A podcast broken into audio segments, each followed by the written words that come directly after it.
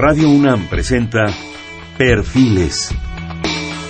Un espacio abierto al conocimiento y la crítica de los proyectos universitarios que transforman nuestro país. Conduce Hernando Luján. Estamos en Perfiles. Este es un espacio en donde conversar con las mujeres y los hombres que día a día forjan nuestra universidad. En esta ocasión vamos a hacer un programa con dos investigadores del Centro de Ciencias de la Atmósfera de la Universidad Nacional Autónoma de México. Para ello está con nosotros el doctor Oscar Augusto Peralta Rosado. Él cursó la licenciatura en Ingeniería Química en la Facultad de Química de la Universidad Nacional, la maestría y el doctorado los cursó en el posgrado en Ciencias de la Tierra de la UNAM, en el área de Ciencias de la Atmósfera.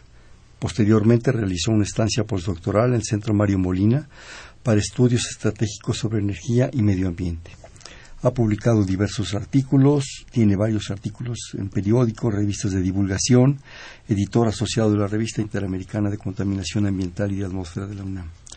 Ha formado parte de proyectos científicos, estratosféricos on en fin, diversas cuestiones de impacto internacional, impartido clases de laboratorio de Ingeniería Química en la Universidad Iberoamericana, de Filosofía de la Ciencia Instituto de Investigaciones Filosóficas y en la Facultad de Química, así como el posgrado en Ciencias de la Tierra. En 2010 se incorporó como investigador asociado al Centro de Ciencias de la Atmósfera de la UNAM, donde sus estudios se enfocan en la composición de partículas atmosféricas, calidad del aire y flujos de carbono. Bienvenido, Oscar. Qué bueno que estás con nosotros. Gracias, no, gracias por También se encuentra con nosotros el doctor Giovanni Alberto Carabalí Sandoval. Él realizó estudios de licenciatura en química en la Universidad del Valle de Cali, Colombia.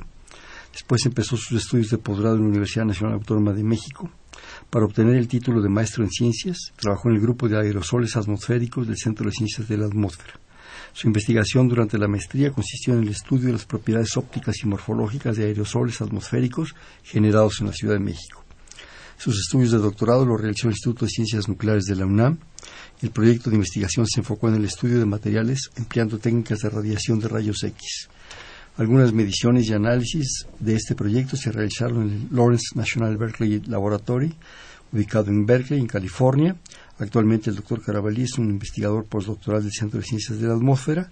El primer año de su estancia postdoctoral realizó una valoración de calidad del aire en Tijuana y en el segundo año se enfoca en el estudio químico y físico del carbono que contienen partículas generadas en proceso de combustión.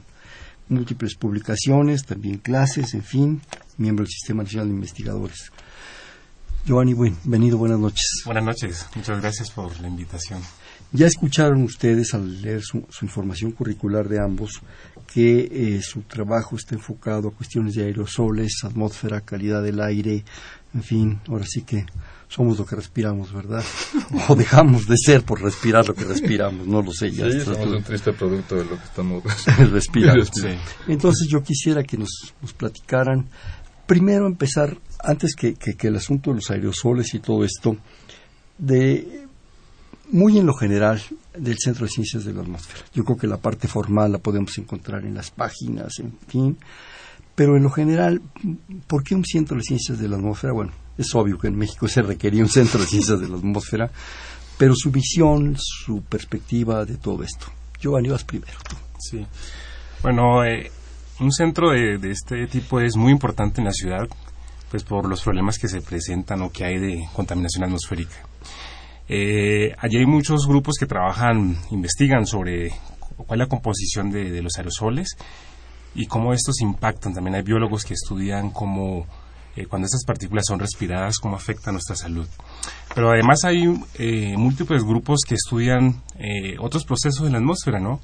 La dinámica de los, vientos, este, hacen estudios de, cambio climático, eh, procesos de adaptación, cómo el país se puede adaptar a, este tipo de problemas. Y se hacen muchos, múltiples estudios. Entonces, la importancia del centro radica en que el país necesita una sede que, valore no solamente los procesos atmosféricos y calidad del aire de la ciudad, sino que se, se estudie cómo están eh, eh, la calidad del aire en otras ciudades. Por ejemplo, como leías, eh, hace el año, en el 2010, eh, hicimos un estudio en Tijuana. ¿sí? En, ese estudio lo que se quería evaluar era cómo estaba la calidad del aire en, esta ciudad.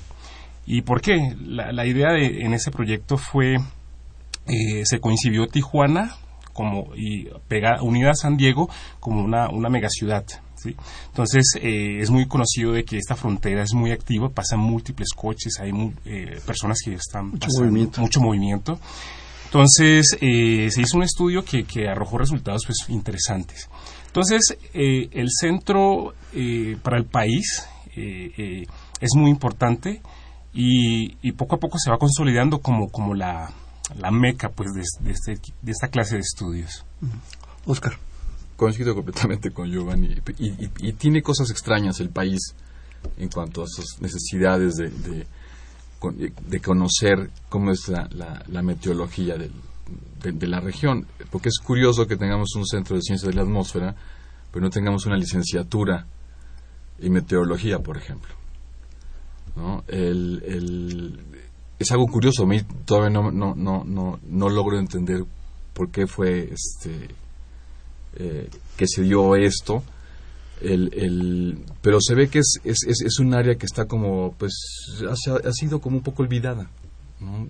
No, no, tiene ese punch como podría tener, no sé, eh, áreas geofísicas también como sismología, vulcanología que tienen así como mucho son como sexys para los incluso para los chicos para estudiar no este las ciencias atmosféricas son eh, las ven como con cierto rechazo no así como estas muchas matemáticas es peligrosa. Es peligrosa. sin, embargo pues sí es, es, es, yo yo creo que al menos en el país eh, es el, el, la UNAM es, tiene este centro que es la parte más importante en cuanto a recopilación de, estudios y conocimientos y, e información sobre la, la, atmósfera, bueno, la troposfera, luego hablamos de, cuál es el área de especialidad del, Centro de Ciencias de la Atmósfera. Eh, es cierto que, que, Giovanni dijo que pues tiene una, una, una componente biológica muy fuerte el centro. El, otra parte se estudia el cambio climático, otra eh, la, dinámica atmosférica. Nosotros que estudiamos las partículas, hay otro, que, otro departamento, otro grupo que estudia eh, contaminación, eh, bueno, química de la, de, la, de la atmósfera, etcétera, pero siempre como que estamos este, constreñidos a la parte baja de la atmósfera, ¿no? La parte de arriba pues este, para el centro resulta que no existe. para el mundo, Lo curioso es que dentro de la UNAM todavía eh, somos un centro. Eh, sabemos que la UNAM pues, está constituida también por institutos, pero a pesar de que es un centro y hay, eh, hay cierta cantidad de grupos, se trata de hacer lo posible por, por hacer investigaciones en, en, problemas que, en zonas críticas del país. ¿no? Sin embargo, creo que eh, no sé cómo es el proceso para llegar a ser un instituto, ¿no? Pero si se pudiera y se pudiera invertir un poco más, ampliar quizá la infraestructura y el número de, investigadores, quizás el, eh, ese centro en un futuro que llegue a ser un instituto podría eh, abarcar más el país y, y, de pronto también estudiar de una forma mejor los procesos que ocurren aquí en, en la ciudad. Mira, yo no quisiera entrar en formalidades de ese cambio de centro a instituto. Es, una cosa muy complicada. Pero un punto que sí es importante es la formación de gente, la formación de cuadros críticos de gente de alto nivel. Mm. No justifica simplemente personal de un instituto así nada más como así. Pero eso es algo interesante y, ahorita, ahorita Oscar lo acaba de mencionar. Eh, desgraciadamente a veces entramos en las modas. Mm. Están de moda por decirlo así, discúlpenme los términos, eh, la astronomía, porque se han sabido promover, porque es impactante, que si llegaron a Marte, estuvo el doctor Navarro hace ocho días, mm. que si están llegando a Marte, que si en fin, que toda la investigación, ah, Rafael Navarro, eh, todo lo de geofísica y geología, pues porque sentimos de repente nos apanicamos con los temblores, ¿no? De repente que nos muevan el tapete y todo el mundo quiere saber por qué, qué está pasando. De ciencias del mar, porque los tsunamis, en fin, hay...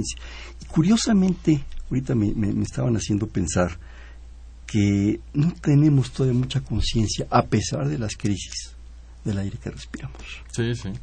Hemos entrado un poco en conciencia a partir de hace unos años, escasos años, con el plomo de la gasolina, con el dióxido de carbono, Pero esas crisis brutales de los temblores, por decir algo, del 57, del 85, de los que acaba de pasar en Chile, afortunadamente no la hemos tenido, como la tuvieron en Londres, ¿se acuerdan? Mm, en, sí. donde salió el término del smog. Sí. ¿sí?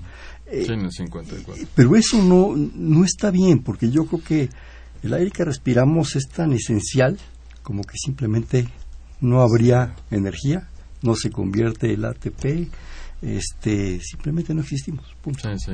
Pero no tenemos confianza. O sea, respiramos en automático, ¿no?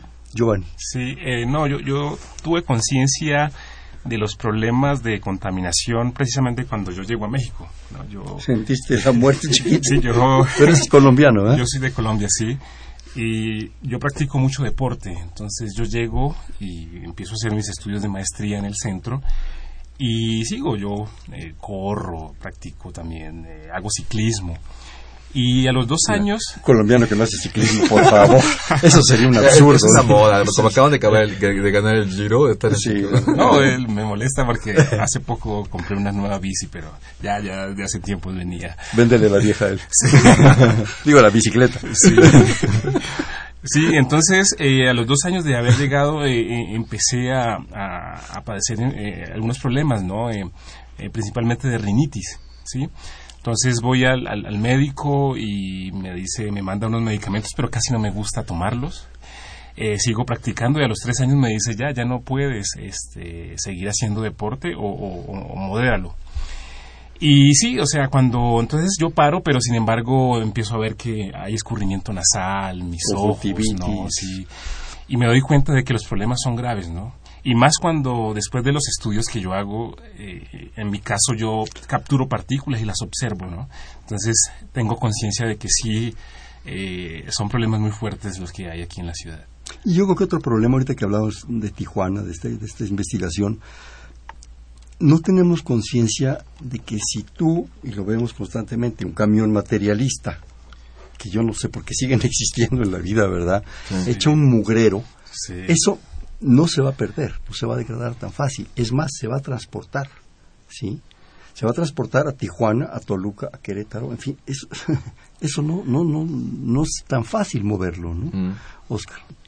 Es cierto, es, es- es algo como muy ingenuo, naif pensar que el, un autobús, un camión emite un montón de partículas y este, de smog y una vez que están en el aire desaparecen. Se Sin las llevó el aire. Sí, no, se las llevó el viento, se las llevó el viento, como las palabras. El, el- el punto es algo chistoso, porque el, el- justamente ha sido la mecánica de operación de pues muchas autoridades. ¿no? Una vez que sale al aire, ya no es mi problema, ¿no? Y este... Es como el agua contaminada. ¿Ya llegó al mar? Ay, no Sí. importa. Ya, ahí- ahí- de hecho, esta, esta famosa frase de, de, de solution for, for pollution is dilution, o sea, Sí. la solución para la contaminación es es la dilución, este, siempre aplicado, ¿no? El punto, al menos en las grandes ciudades como esta, como la zona fronteriza, todo ese corredor de Tijuana hasta San Diego, hasta Los Ángeles, de hecho, es que justamente llegamos a ese punto en el cual pues parecemos la película esta de Charlton Heston de las galletitas verdes, ¿no? De- Ah, sí, este. cuando el destino nos alcance. Cuando decimos, con su Exacto, que ya llegamos al punto de saturación. O sea, ya toda la contaminación que generamos, que es en grandes volúmenes, pues nos regresa.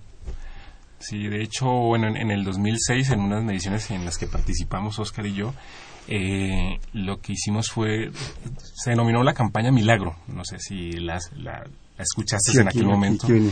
Eh, eso fue una mega campaña en donde vinieron cerca de 200 investigadores de, de muchas partes de- del mundo, principalmente de Estados Unidos y algunos de aquí de México. Y lo que se hizo ahí fue estudiar eh, cu- cuánto se emite en la ciudad y hacia dónde se, se- se propaga, hacia dónde se, se dispersan esos contaminantes. Entonces lo que se observó, por ejemplo, nosotros colocamos equipos en Tecámac, hubieron otros grupos que colocaron equipos más hacia el norte, y se observa de que eh, los contaminantes alcanzan a salir de la ciudad y se van dispersando. Inclusive hubo un avión de la NOAA, es una agencia norteamericana de, de la atmósfera, y ellos alcanzan a, a evidencian ciertos eh, trazas de contaminantes que van salen hacia el Golfo de México cuando el régimen de vientos pues marca hacia, hacia, hacia el norte. Entonces, eh, esto eh, esos artículos se encuentran en la, eh, publicados, pues hay mucha literatura al respecto. Y lo que evidencia esto es que la contaminación no se queda, ¿no? No es que las partículas son emitidas y luego caen y se depositan, no. Hay partículas que, tienen ciertos tiempos de residencia y se dispersan a otras. Pero no perdamos la pista, todo esto también salió por el asunto de la conversión en un instituto. Sí. La necesidad de formar gente. Yo creo que ustedes, por azares del destino, y qué bueno que sucedió, eh, están metidos en esto.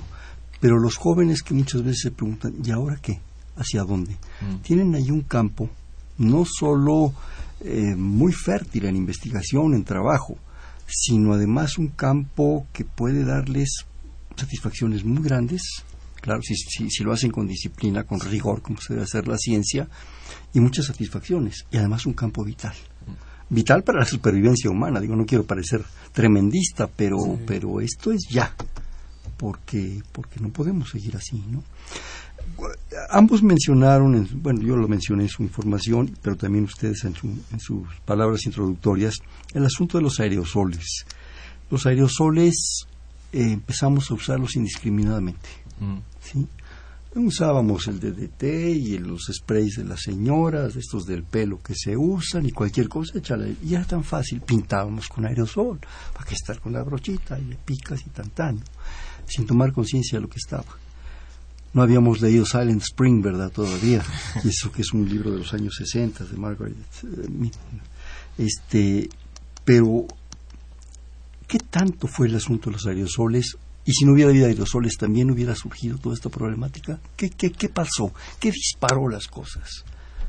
¿O que hay un punto de toque? Sería la pregunta. Sí, el, el, bueno, hay, hay, hay, Es cierto que el, que el el uso de aerosoles enlatados son, son, son en cierta forma nocivos, eh, el uso indiscriminado. Pero aquí el punto, por ejemplo, el, que, el, que el, punto de estudio de, de, Giovanni y, yo es, es una vez que estas pequeñas partículas, o sea, un aerosol en realidad es, una, es un sistema de partículas, ya sean líquidas o sólidas, dispersas en un gas. Casi siempre para nosotros el gas es el aire, ¿no? Y las partículas pues pueden ser desde cenizas volcánicas, de polvo que se eh, levanta del suelo, partículas líquidas pueden ser nubes, etcétera, etcétera. Entonces, por ejemplo, en, en, la atmósfera hay un montón de, de, de sistemas de aerosoles, ¿no? Naturales. Naturales. Lo que, por ejemplo, nosotros estudiamos con, con mucho mayor ahínco es justamente esa parte de los que no son naturales, que lamentablemente en la ciudad hay más. Y, son todas esas partículas, casi siempre sólidas, que vienen de emisiones de quema de, de madera. Bueno, de, no de madera, de quema de combustibles que contienen carbono. ¿no? En este caso, los más famosos pues son eh, la, madera y la gasolina, el diésel y este y ahora la basura. Y, la basura, ¿no? O sea, el, plásticos y llantas. Llantas. Que es muy popular en estos días. Y hay otros también que los estudia una profesora en, el centro y es cuando, por ejemplo, los perros eh, dejan sus, sus, fecales eh, si no se recoge esto, el sol, la lluvia hace que esto se, seque y luego esas partículas se, vuelven polvo y, salen a la, quedan en el aire. Entonces, eh, estas partículas tienen eh, agentes biológicos y cuando lo respiras, pues te causan algunas enfermedades, no gripas, también ah, hepatitis, creo también. Entonces, los aerosoles son muy diversos. Entonces, como lo decía Oscar, son una mezcla ¿no? de de, partículas en, aire. ¿sí? en este caso, el grupo de nosotros estaba enfocado a las partículas. Hay un grupo, eh, el, grupo del doctor Gerardo Ruiz en el centro, que estudia gases, ¿no? Entonces, hay veces hacemos un complemento, ¿no? Gases y partículas y eh, vemos eh, cómo, cómo, están sus concentraciones. Pero lo que mencionabas, cómo, cómo, cómo nace los aerosoles, ¿no? El estudio de los aerosoles. Inicialmente, pues eh, todo esto nace desde cuando el doctor Molina, el premio Nobel mexicano, él encuentra eh, que las concentraciones de, estos clorofluorocarbonados ¿no? se eh, causan un efecto muy grande en la troposfera o estratosfera, ¿no? Eh, empiezan a, a, reducir las cantidades de ozono troposférico. Sí, el, ozono estratosférico. Estratosférico, sí. Entonces, eh, y nace el boom de estos clorofluorocarbonados, eran aquellas sustancias que se usaban para no sé, aerosoles eh, que se usaban para el cabello, fijadores de pelo, fijadores de pelo, se usaban indiscriminadamente. Pero luego hay una, una, una duda, ¿dónde se almacenan estas sustancias? Y así, entonces la ciencia como que nace un poco así, ¿no? Eh, yo eh, discutía con un amigo y le decía que a, mí no me gusta calentar mi comida en el horno microondas. Cuando yo la caliento, eh, la pruebo y me da un sabor muy diferente. Entonces me dice, no, no pasa nada, o sea, eso... Pero yo le digo, bueno, en 20 años quizás van a, van a ver que, esas ondas, esas microondas que se generan dentro, quizás desnaturalizan las proteínas de un alimento o algo así, ¿no? Entonces, eh, hacemos cosas ahora que quizás en 20 años, 50 años, quizás algunos científicos o estudios van a encontrar de que hacían un poco de daño, ¿no? Y quizás así pasaron con estos aerosoles inicialmente, ¿no? Se usaban en forma indiscriminada y años más tarde encontraron de que eran partículas o sustancias malas. Y así nace el estudio, ¿no? Entonces, en, en, el centro, por ejemplo, eh, mencionabas, ¿no? Eh, eh, que puede ser un campo muy amplio y, de grandes oportunidades para los nuevos estudiantes, gente que quiera estudiar este tipo de cosas. Y en el centro también hacemos formación de, de personal. Sí, hay un posgrado, eh, está en el eh, Ciencias de la Tierra, ¿no? Pero hay una parte que es... la licenciatura. De licenciatura, ¿no? Ciencias de la Atmósfera. Entonces, eh, vienen estudiantes de diversas formaciones físicos, químicos, y en el centro se trata de, de, explicarse, de, enseñarse cómo ocurren estos procesos y, y orientarlos, ¿no? Para que se sean nuevos científicos que estudien este tipo de problemáticas. Acabas, yo voy a decir algo bien importante, el asunto del tiempo no tomamos conciencia del tiempo. Pensamos que lo que hacemos ahorita, pues es ahorita y, ya. ¿sí? Eso es, es, un, es una concepción del mundo muy inmediatista, ¿no? Que no me toca a mí, lo, como dicen, lo que no es en mi año, no es en mi año, ¿no? Total. Y se va a ir acumulando. De hecho, se ha acumulado. ¿Sí? Estamos viviendo consecuencias de la revolución industrial y de la cama indiscriminada del carbono. ¿sí? lo describe en las polillas con las especies de, polillas que empiezan a desaparecer. Y lo que estamos sucediendo ahorita con el microondas, con los celulares, eh, con toda la tecnología, eh, yo no sé qué va a pasar. Nos alborotamos, porque qué bonito traemos De hecho, otra, otra anécdota, ¿no? Yo, desde que compré, te contaba antes que tengo mi smartphone, ¿no? Y tengo muchas aplicaciones de radios en línea, eh, programas en, inglés. Pone electromagnética todo lo que no, y entonces algunas veces no, no puedo dormir, ¿no? y tengo una aplicación de, en donde Se narran, cayó por la onda Yo creo que sí. narran historias del mundo, ¿no? Entonces escucho historia para dormirme, ¿no? Hay veces historias aburridoras y me duermo. Y hace poco leí, ¿no? De estas ondas electromagnéticas, ¿no? De los, que pueden tener este tipo de, celulares. Y me asusté mucho, ¿no? Entonces ya, ya mejor no, duerme en la sala, ¿no? Lo saco a la sala para que esté allá. Sí, yo creo que es un problema que estamos, que estamos viviendo, que no estamos viendo las cosas a largo plazo. Vivimos en algo inmediato, constante, eh, hasta en la cultura. De repente pienso que, y eso es una digresión si me permiten, que estamos haciendo una cultura, por hacer una analogía, de surf mm. y no de buceo profundo, mm, de altas profundidades. Mm. Todo es por encima, muy emocionante, ¿verdad? Que mejor que esas tablas en las olas maravillosas, ¿verdad? Pero, pero el buceo profundo no lo estamos haciendo.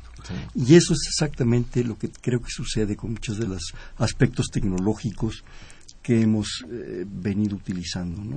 Nadie se imaginó que los carros de combustión interna iban a generar esto. Y, tienes toda la razón, Hernando. O sea, de hecho, por ejemplo, un, ejemplo clásico de esto es, es que aparte creo que es educativo y cultural.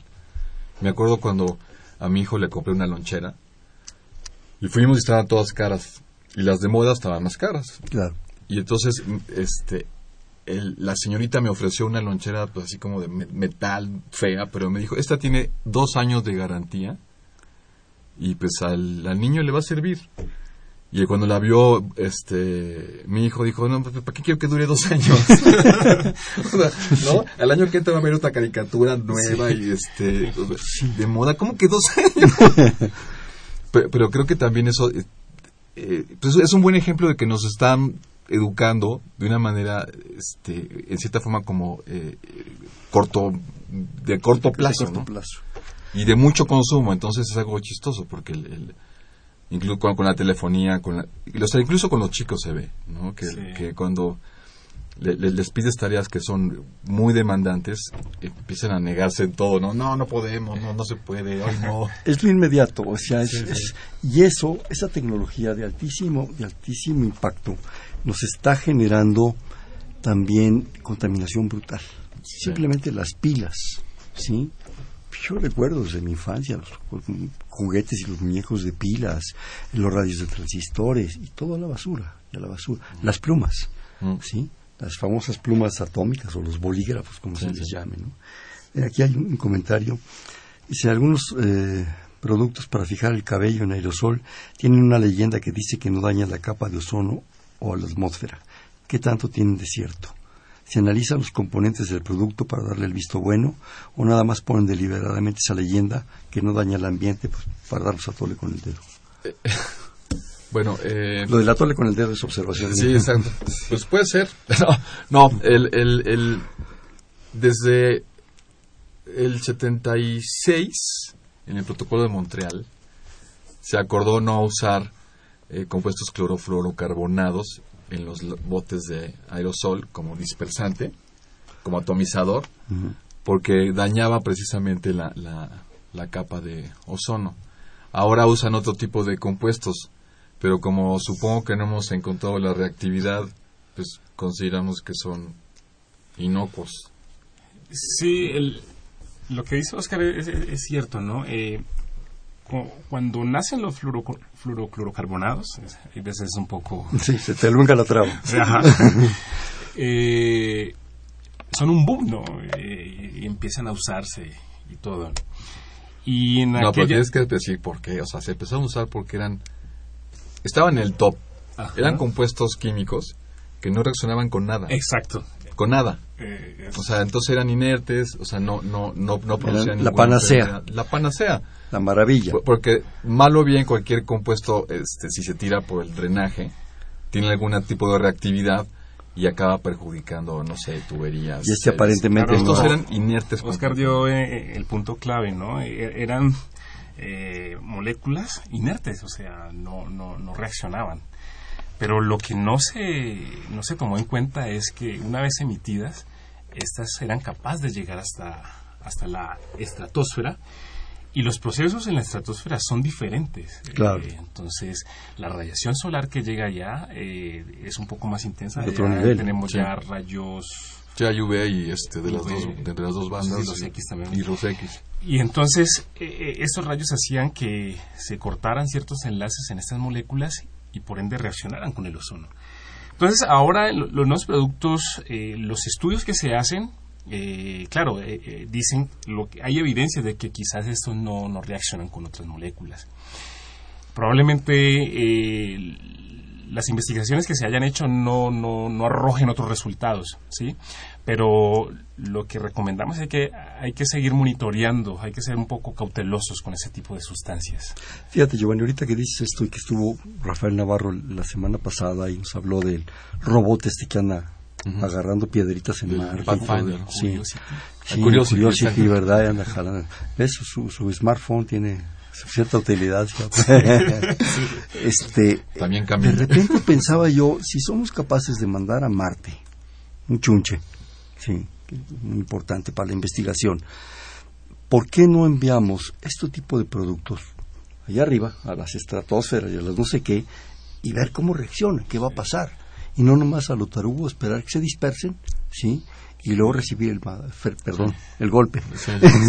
No, hay eh, precisamente el doctor Rafael Navarro, él, él tiene un laboratorio en donde se puede modelar o simular ese tipo de, de- de- de condiciones. Principalmente condiciones de, de, de, energía, ¿no? Él tiene un equipo donde se pueden colocar diversos gases y irradiarlo con... Y se está, se está aprovechando... Sí, hay, hay estudios que se hacen allí, creo que tiene algún par de... Pero es que eso es vital, porque les, está rebotando todo. Sí, el, el, problema es que quizás la, la presión y humedad relativa, otras cosas cambian a, a estas alturas, ¿no? Entonces, eh, simular eh, este tipo de cosas puede ser un poco complicado, pero se podría hacer. Pues por lo menos intentarlo.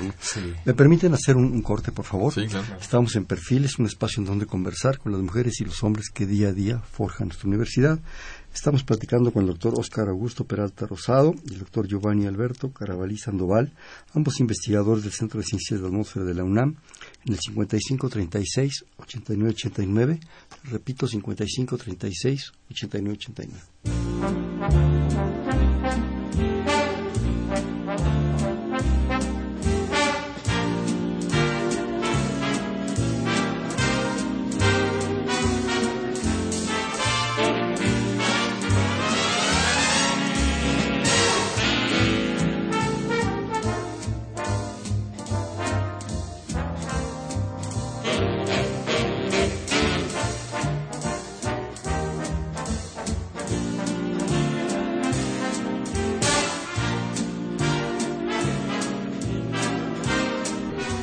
Estamos en Perfiles, un espacio en donde conversar con las mujeres y los hombres que día a día forjan nuestra universidad.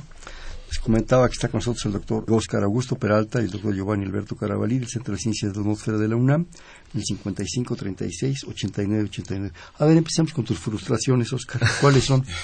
bueno, el, gabinete psiquiátrico. Sí, no, exacto. Eh, ya que, gracias por la terapia que me de hoy. Precisamente una de las grandes frustraciones que tengo como investigador y personal docente del Centro de Ciencias de la Atmósfera es que tenemos en realidad pues pocos estudiantes. El, un ejemplo de esto es esta hace hace dos años se, se, creó una nueva licenciatura que es la licenciatura en Ciencias de la Tierra donde pues los chicos al final de creo que el cuarto quinto semestre eligen su orientación y pues ellos eligen obviamente como pues temas que a ellos les son como ya, ya, ya, te había comentado, ¿no, Orlando? Que son como sexy, ¿no? Este, sí, más cercanos. Vulcanología y este, sismología. Más nice, ¿no? Más nice, ¿no? Aguas, porque pues todos ven ahí catástrofes, este, ¿no? Inundaciones y cosas así. Pero cuando les... Y muy pocos eligen atmósfera. El... Hay, hay, hay una como eh, pequeña justificación, pequeña, muy pequeña justificación, y es que cuando les pregunto qué bueno que escogiste esto, pero eh, ¿estás seguro que esta es, tu área? Que, sí, sí, las matemáticas no me importan, ¿no? O, sea, como diciendo, pues, o sea, aunque haya más, es, este, yo, yo, yo elijo este tema. Entonces es algo curioso porque pese a que, al igual que en otras áreas, digo, sismos ha habido en la ciudad y si, si cada vez que tiembla se ponen de moda, ¿no? Claro tenemos el popo el, y, este a todo lo que da con fumarolas entonces hay vulcanismo activo no el niego de Colima también entonces también estos son como temas así como atractivos y aquí pues pues tuvimos a Mario Molina que ganó el, ¿no? el premio Nobel bueno no, no era tampoco nuestro pero pues este su tema era fin con la química atmosférica claro. en el 95 luego vino un episodio tremendo en el 98 un, niño muy intenso que este, provocó incendios alrededor de la Ciudad de México, se cuentan los dinamos. Y aquí se puso, la ciudad se puso muy, muy fea, ¿no? Porque pues había partículas este, en altas concentraciones. Así que las agarrabas con la mano, ¿no? Sí, casi que salías y las agarras así con un trapo, ¿no? Y este, se puso muy feo. Y, y, hace unos años, este, pues algo ganó el premio Nobel de, la Paz con, con el, el rollo de cambio climático que como que sí ha tenido el, el, tema atmosférico sus sus pues sus como que sus eh, momentos así de fama. Ahora ya estamos Giovanni y yo ahí que es el último momento de fama que tiene las, ciencias atmosféricas pero pero sí es, es importante que este tratar de invitarlos este, y convencer a los chicos de que, que es una no es tan ruda esta esta área no no eh, sí entiendo un poco la, la frustración de Oscar, ¿no? Y la comparto. bueno, realmente yo soy nuevo, eh, todavía no me he metido tanto en la docencia, ¿no? Pero cuando ya me meta quizás voy a eh, sentir esa, esa, misma frustración. Pero cuando, eh, iba a poner un ejemplo, ¿no? Cuando yo empecé a, estudiar allí la maestría en el centro, eh, en mi generación, en, la facultad, en el posgrado en química, era el único que hacía, hacía este tipo de estudios, ¿sí? Eh, la mayoría de, estudiantes se enfocaban a, como yo soy químico, a cuestiones de reacciones orgánicas, síntesis inorgánica, otros procesos, ¿no? Físico-química. Y cuando yo exponía o hablaba de mis temas, había muchos que se me reían, ¿no? Ah, química ambiental. Un amigo, recuerdo mucho, me decía, tú vas a ser el químico del tizne. Porque pues yo estudio el carbón, el, el, hollín, ¿no? Que, se emiten en las partículas. Entonces, pues me daba risa, ¿no? Entonces, pero había una concepción muy errónea. Pensaban que era pues, unos estudios muy someros y que no se hacía mucho, ¿no? Pero en, mi estudio, ¿no? Eh, eh, tienes que aplicar cuestiones de química, saber de química, matemática, ¿no? Yo usaba un código en Fortran para calcular la dimensión fractal, ¿no? Entonces, cuando yo explicaba esto, ya, oh, o sea, mis amigos caían un poco en cuenta, ¿no?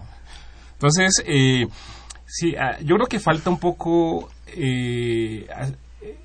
como dar publicidad a este tipo de áreas para entusiasmar a los estudiantes y que ellos eh, conozcan un poco más y se atrevan mm. a, estudiar. Me hacen pensar dos cosas. Uno, que hay que tomar conciencia, lo que dijimos hace un momento, de la importancia de esto.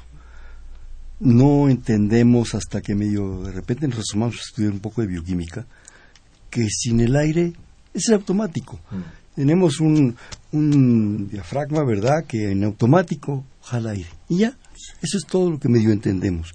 Pero yo creo que eso está en relación también a la enseñanza de la ciencia.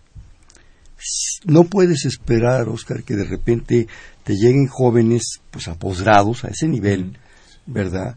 Pensando en que las matemáticas, lo que tú acabas de decir, que si no traes una tradición, pues prácticamente desde kinder, desde primaria. Sí, sí, sí. Sí, aunque sea que te hagan contar palotes o gol, pero tenemos que aprender mm. a tener una tradición científica. Mm. Y eso, digo, y tú lo has de haber vivido en, Colombia, en tu país. O sea, eso es, eso es un, es un síndrome de toda América Latina y de muchas partes del mundo. Tenemos que enseñarle a los niños desde chiquitos, ¿sí? La importancia de hacer ciencia, de conocer ciencia, de entender ciencia.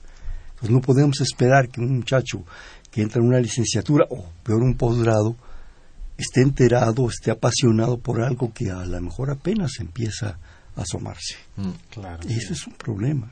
Es un problema de cultura, es un problema de educación. Es un problema de que no sabemos cómo, cómo evaluar a nuestros jóvenes, ¿no? Sí, efectivamente. De, de hecho, por ejemplo, este, las carreras más saturadas en la UNAM son las carreras tradicionales, o sea, son medicina, este, leyes, economía. Contaduría, bueno, ahora computación también. Pero una computación... No, ingeniería este, industrial, ingeniería mecánica. O sea, son, son, son carreras que tienen, no sé, más de 100 años. Entonces, este, el, el, eso, eso eh, complica también un poco las cosas, porque se ve que pues tienen los chicos una educación muy, muy, muy, muy como cuadrada y estructurada. Y, y, Es el prestigio estudiar ciencias de la atmósfera a lo mejor no me va a dar el prestigio de tener un doctorado en leyes, con todo el respeto que los jurisconsultos o, gente de jurisprudencia nos merecen. Pero, pero es que lo primero que te van a decir en tu casa es que te vas a morir de hambre. Sí, no sé si a ustedes se los dijeron. a mí me lo recuerdan cada tercer día. O, igual nos pasa con los artistas y los poetas. O sea, ¿para qué haces filosofía? ¿Para qué haces poesía? ¿Para qué escribes? O sea, esa actividad humana, pues, no. Gerardo Telles desde Atizapán. ¿La UNAM tiene algún proyecto en marcha de investigación para prevenir o eliminar la contaminación en la Ciudad de México? Es una buena pregunta. el, el para tenemos varios estudios que eh, tratan de primero diagnosticar cuál es el nivel de contaminación y luego tratan de pronosticar, hacer un, pronóstico numérico de cómo se va a evolucionar la contaminación en, el mediano y largo plazo. Y tienen algunos proyectos en, otras, en otros institutos universitarios para eh, pues, crear, por ejemplo, máquinas que emitan menos eh, contaminantes, sistemas que, que, por ejemplo, usen eh, hidrógeno en lugar de otros combustibles para movilizarse, etcétera, etcétera. Eh, sí hay, eh, pero una vez que esta segunda pregunta es, es, un poco fuerte porque eliminar la contaminación una vez que, se, que ya se emite al aire realmente es, es, es muy difícil por un método mecánico o, o humano este eliminarla del aire.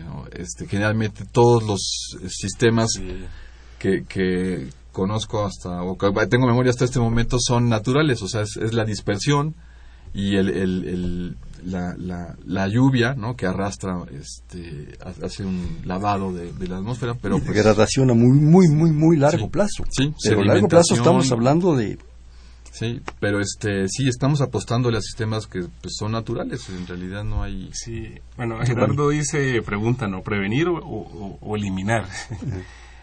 Quizás prevenir, ¿no? Pero eliminar es un poco complicado. O sea, lo que está, está. lo que está, está. Eh, pero digamos, en, en, los estudios que se hacen en, en, la UNAM y particularmente en el grupo de nosotros, lo que buscan es entender un poco más esos procesos de las partículas en la atmósfera, la dinámica, por ejemplo, hay, hay grupos que modelan cómo es la, la circulación de los aires en, en, la Ciudad de México y todo esto, ¿no? Y quizás con esos resultados uno puede eh, sugerir cosas, ¿no? Pero aquí estamos hablando solamente de una visión muy científica, muy física, muy química, ¿no? Pero quizás para eh, tratar de reducir más la contaminación en México, quizás hay que involucrar más, eh, más grupos y, otras áreas de, estudio, ¿no? Áreas a nivel social o, eh, gente de urbanismo, ¿no? Porque la idea es, primero, no usar tantos coches, ¿sí? Y hay un problema que, que yo observo que para mí fue muy evidente porque yo vengo de fuera, es la gran cantidad de gente que vive eh, en, la zona urbana del Valle de México, ¿no? Alrededor de 21 millones de, de habitantes, ¿no? Sí, no es que más. Sí, entonces ya eh, eh, como que está muy saturada la ciudad, ¿no? Entonces, eh, lo quizás lo, lo, hablamos antes del programa. Y lo que ayudaría también, aparte de los estudios muy técnicos que hacemos, es quizás tratar de, evitar esto, ¿no? De, ojalá como que el país logre que se desarrolle en otros, otras ciudades, enfocarnos también en los pueblos, que la gente se quede en los pueblos y que esos pueblos se desarrollen para evitar que haya esta migración y que crezcan las ciudades como, como son ahora, ¿no? Pero mira, yo creo que también hay un problema de conciencia. Qué bueno que haya otros investigadores, otros grupos, otras organizaciones. Pero si desde la base de la gente no tomamos conciencia de muchas cosas, mm. mínimamente, esto, esto se va a seguir saturando. El problema que yo percibo con lo que ustedes dicen es que es un sistema ya bastante saturado, semisaturado, diría yo, si no es que ya saturado por completo. Entonces, ¿hasta dónde va a aguantar este sistema esa saturación? Si la degradación o la, o la disolución de estos contaminantes puede llevarse cientos de años, probablemente. ¿Hasta dónde llegamos? Y con, perdón, y con un interés, y, pues hay que decirlo claramente, a calzón quitado, ¿verdad? Mm. Como dicen los rancheros, profundamente político. Mm. Eso, eso también está marcando las cosas. No puedes este, de repente eliminar situaciones porque qué barbaridad un grupo se molesta, el otro ya protestó. Sí, sí son, sí son situaciones. Eh, eh, es, es, es, eh, en realidad creo que, el, el, por lo menos en los estudios que hemos visto, la, la, la ciudad ya está eh, pues, en el borde de la contaminación perpetua y, niveles críticos diarios. El, el, el punto es, el, piensen, por ejemplo, en, el tráfico, en los coches. ¿no? generalmente, eh, en, términos de química, esto es una, una situación metaestable. Es cuando llegas a una llenas de azúcar una, una, este, una, taza de agua y, y sigue disolviendo y disolviendo y disolviendo hasta que llega un punto que no puedes disolver más agua. Entonces, por, ejemplo, el tráfico vehicular funciona de una manera similar. O sea, pasan los, los automóviles, pero ahora, si un coche se descompone, crea un caos de siete cuadras. ¿Por qué? Pues porque el sistema está saturado. O sea, el, el, crea un tráfico que, que, que, pues llega siete cuadras atrás o siete cuadras adelante y pues habla de una saturación ya este al menos vehicular. En, en, el, en el área de la Ciudad de México está, eh, pues ya estamos en vías directo de llegar a ese punto, ¿no? De hecho, un problema es eh, la falta de programación de los semáforos, por poner algo tan, tan pedestre como eso. O que un policía se le ocurra, se le ocurra empezarlos a manejar mm. y aquello se convierte en un caos. Sí, sí. Un caos terrible que, que, no nos lleva a ningún lado, ¿no? Habla la señora Isla de San Román desde Toluca. Mm. Se pueden hacer estudios interdisciplinarios que se investigue por plaguicidas, plomo, etcétera, y diversos agentes que afectan la salud humana. Tienen investigaciones con algunas instituciones en materia de salud y bueno, que es una pena que no haya tantos estudiantes. Sí, es una pena. Estoy de acuerdo, Hilda. este, sí, sí, sí hay. Nosotros, el, el, centro al menos trabaja con, con, con, pues, con varias instituciones de salud. El, de, hecho, este, enfermedades respiratorias. enfermedades respiratorias es el de ley. y este también salubridad está con, y el COFEPRIS tiene, ahí algunos este, intercambios académicos con nosotros. Generalmente están más orientados hacia el área eh, biológica de, afectaciones y, este, mutagénesis este, en tejidos y, sistemas este, vivos. Y pues usan la información que podemos generar Giovanni y yo, pues probablemente para hacer algunos modelos de dispersión de contaminantes dado que este eh, no todos los contaminantes, por ejemplo, eh, cosa que es curiosa, ¿no? No, son, no todos son de origen eh, humano, ¿no? Por ejemplo, hay pólenes y alergenos que este, se consideran contaminantes, aunque son naturales. Las tolvaneras, ¿no? Las tolvaneras son terribles. Sí, ¿no? la, la señora Hilda de San Román pregunta si se pueden hacer estudios indisciplinarios. Eh, indisciplina. Totalmente. Esos son todos los días, Giovanni. Indisciplinarios. Eh, sí, en, en, bueno, en, en, el Centro de Ciencias de la Atmósfera, pues nos enfocamos en la parte de, de, aire y hacemos estos estudios. Pero sin embargo, en la UNAM también está el Instituto de Química y hay otras dependencias en donde se estudian, conozco por ahí algunos profesores que hacen estudios de plaguicidas, pero más en este caso plaguicidas eh, disueltos en, aguas. Mm. Entonces, aunque no hay una colaboración tan directa, sí hay grupos que también trabajan en este tipo de, de, campos. Eh, otra, la otra pregunta que ya hace es si se tienen investigaciones con algunas instituciones en, materia de salud, ¿no?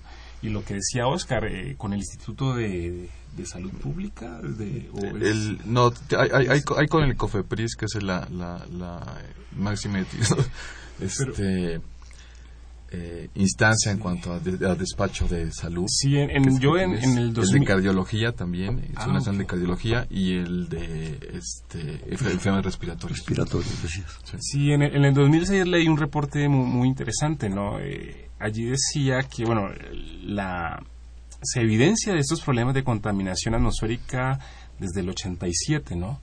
Y es en ese año cuando se crea la rama, que es la red de monitoreo atmosférico. Entonces de ahí se, ha empezado como a, monitorear y a medir y desde esa desde, el 87 hasta acá se observa que siempre hay periodos de altas concentraciones baja pero por lo general se mantiene esto esto constante no y eh, con el instituto de, salud pública pues eh, lo que se han hecho es mirar eh, hacer un, como un estudio estadístico no de en estos periodos altos de, contaminantes mirar cuál es el número de personas que, que se afectan y se ha encontrado una estrecha relación, ¿no? O sea, cuando hay contingencia, y en más eh, en periodos a finales del año cuando empieza a hacer un poco de frío la concentración de partículas es, más, alta en, la, atmósfera. Y eh, eso hace que muchas personas se enfermen no entonces si hay estudios eh, se estudia tanto científicamente técnicamente cómo es la concentración y hay instituciones de de gobierno, de salud pública, que estudian el número de personas que se enferman debido a este tipo de eventos. Yo no quisiera que termináramos este programa, escasamente nos quedan cinco minutos, eh, con, una, con un mal sabor de boca. Aunque bueno, a lo mejor a veces no se puede evitar, pero, pero sí un poco eh, el futuro, las perspectivas, las posibilidades, los esfuerzos. Pues yo espero que algo se logre, ¿no? Que algo se, se genere en un momento dado nos permita, pues, yo diría, empezando, si me permiten, tomar conciencia. tomar conciencia cada uno en su pequeño espacio y tratar de contaminar menos. ¿sí? Tratar de hacerlo menos, pues no andar quemando cosas, no andar, eh, en fin, haciendo dispersión de cuestiones que nos están afectando. Pero sí quisiera el comentario de ustedes, por favor. Ok, el, el, yo creo que mal o bien, eh, creo que sí ha, sí, sí ha mejorado, aunque sea un poco, la actitud de la gente en la ciudad. O sea, no mucho probablemente, pero, pero pues yo, yo, yo, lo veo, por ejemplo, en, en, Tengo un hijo pequeño. Pues yo le mando un saludo a Bruno que me dijo que le salude. Y si está oyendo el programa en este, a este momento, quiero que ya se vaya a dormir.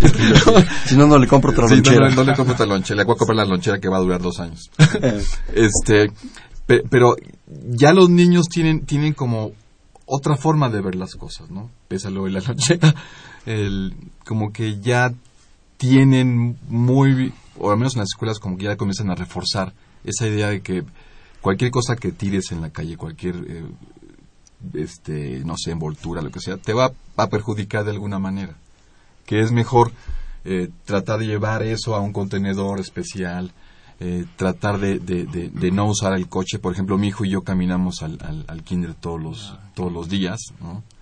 Este, pero, pero como que comienza a ver es ya, ya, ya ese, ese momento, ¿no?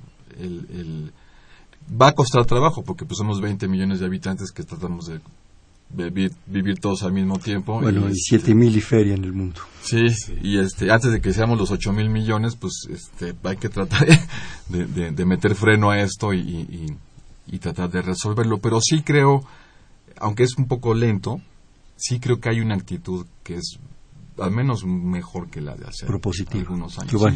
Sí, yo creo que e, este tipo de, estudios, los que se hacen en la UNAM, en el, en el centro, y, eh, eh, hay veces publicamos, pero también falta, eh, hay veces son publicaciones muy técnicas y falta como hacer llegar esto a la gente, ¿no? Cómo expresar de una forma fácil todo lo que se, se, encuentra, ¿no? Pero ayuda mucho. La, hace poco en, el grupo organizamos un, experimento, ¿no? De un, cigarrillo y colocamos un dispositivo que tenemos en el laboratorio que recoge eh, todo lo que todo lo que fuma, lo que se fuma la gente, ¿no?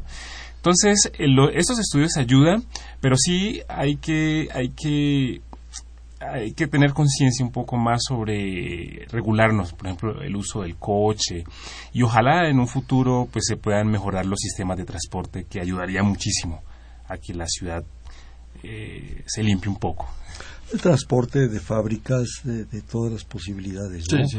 Y el uso del transporte yo creo que está siendo algo, algo esencial. El problema también conlleva otras situaciones. Mm. Seguridad, tiempo, en fin, es, es algo como muy, muy complicado, muy complejo. Mm. Yo quisiera terminar el programa jugando bote pronto con ustedes.